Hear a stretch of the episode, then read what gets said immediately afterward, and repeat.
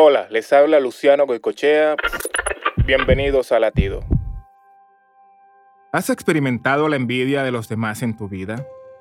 Daniel, en su exilio en Persia, era el segundo lugar de mando sobre todo el reino.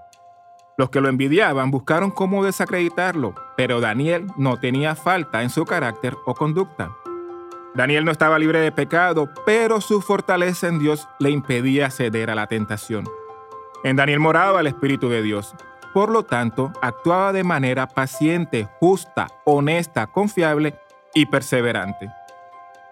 La relación que Daniel tenía con Dios lo llevó siempre a hacer lo correcto y superar situaciones difíciles, incluyendo enfrentar leones hambrientos.